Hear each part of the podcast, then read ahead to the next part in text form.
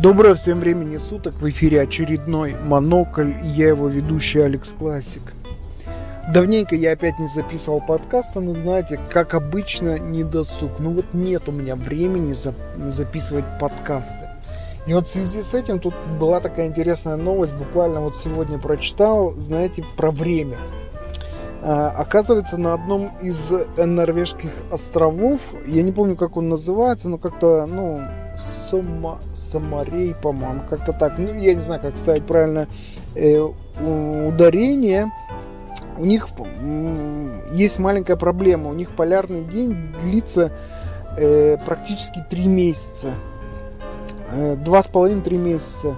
С середины мая до конца июля, по-моему, где-то так. И вот э, жители этого острова собрали петицию, в которой они просят э, ну, своих депутатов и ну, вообще власти объявить э, э, этот остров островом без времени, зоной без времени. Э, так как они вот э, говорят, ну, утверждают местные жители, что так, в 2 часа ночи вы можете увидеть, как дети играют в футбол, взрослые красят дома или косят газоны а подростки идут купаться.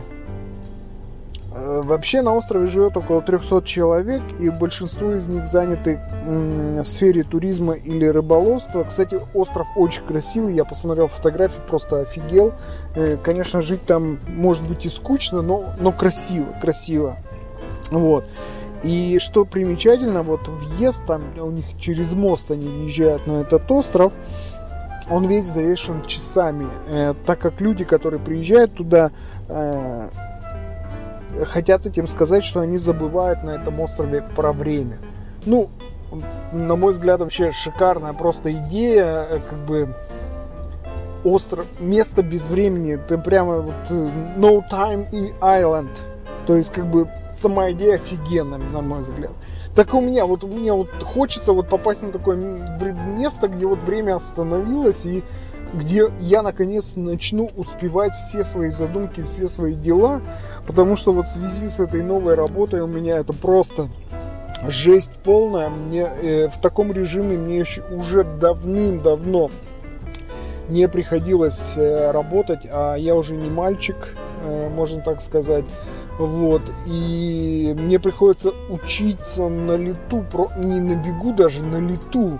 Э, каждый день что-то новое, какие-то вещи делать и очень плотный график, очень э, маленькие, как это называется, спринты, да, вот сейчас э, все повернулись на этих технологиях э, тайм-менеджмента, и просто это жесть полная.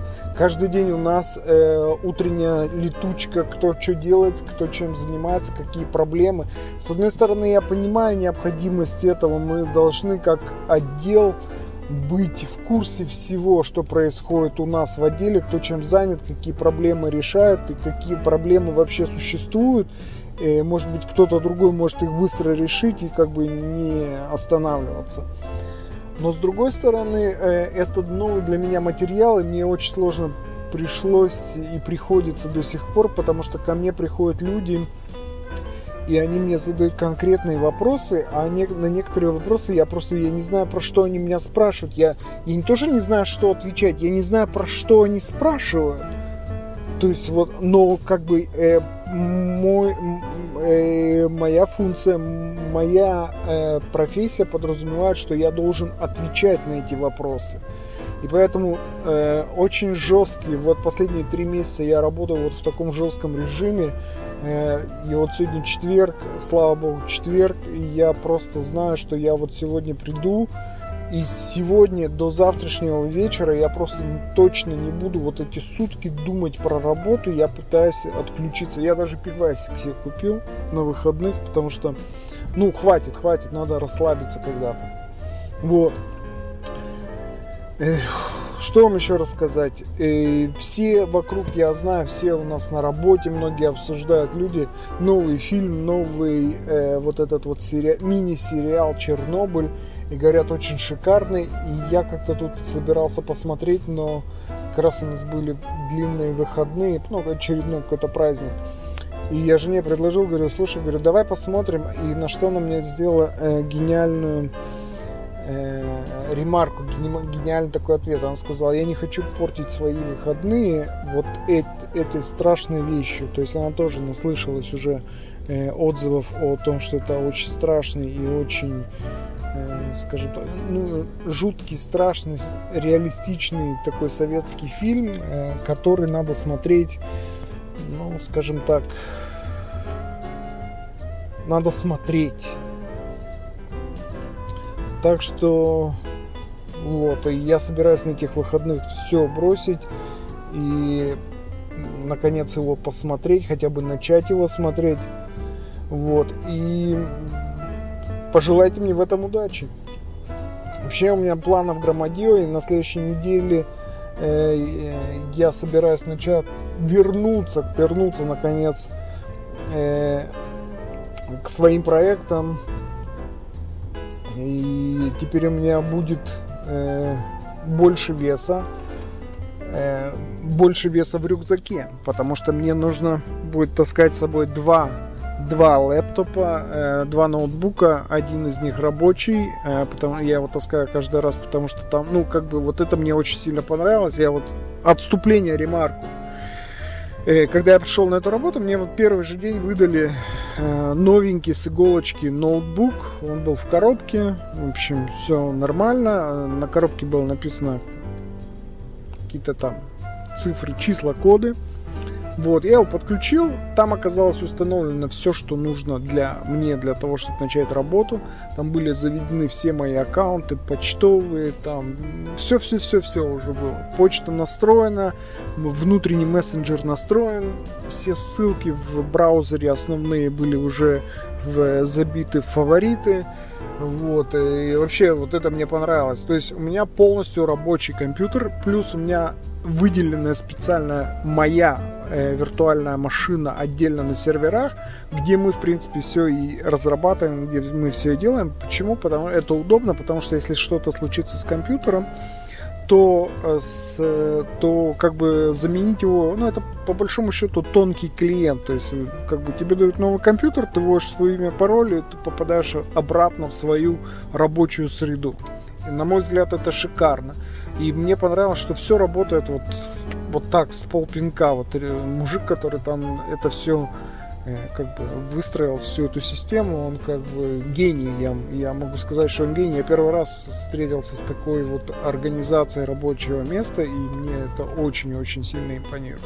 Так вот, это была ремарка. Так вот, отступая от этого, я говорю, что у меня теперь есть рабочий, и теперь мне будет, надо будет носить еще свой, потому что э, если меня вообще мало очень времени, единственное время, в которое я могу заняться, наконец, вернуться к своим проектам, это, конечно, дорога. Но дорога это тоже палка о двух концах, потому что вот сейчас, последние вот эти три месяца, когда я езжу, какое-то произошло изменение странное Э, в поездах, или я стал, как бы я теперь выхожу на другой станции, вхожу, соответственно, тоже на другой станции, а в, э, туда обычно, я помню, что поезд приезжал, там очень много народу садилось. Э, до этого это мне не мешало, потому что я садился в пустой, я, ну, как бы э, в пустой поезд садился, садился, и кто бы там не входил, мне уже было все равно, а сейчас довольно, довольно частенько мне приходится стоять, да. И вот, допустим, позавчера получилось вообще так, что меня просто занесли в вагон, и я практически до своей остановки, то есть это час десять, я стоял так тесно прижатый, что просто было нереальное что-то. Э, ну, как обычно, у нас отменяют поезда, то есть почему-то наша местная железнодорожная компания решила, что, ну, как бы, ну, ладно, отменим поезд. Кстати, насчет отмены поездов я вам расскажу. Э, ну, это будет длинная история, очень длинная, я запишу ее в следующий раз. И это была очень такая грустная, веселая и в то же время, наверное, поучительная и, анекдотичная история, которая со мной тут приключилась не так давно. Э, не, я... Ладно, это был спойлер, не спойлер, это был трейлер. Вот, это будет правильно сказать. Вот. А сам, сам подкаст записи этого вы услышите чуть позже. Я запишу специально запишу, потому что это очень познавательно. И, ну так, чтобы вам на затравку сказать, он имеет, ну, э, почти... Он имеет отношение к Евровидению, который проходил у нас в Тель-Авиве. Вот. Это был Алекс Классик, это был подкаст Монокль. Пока.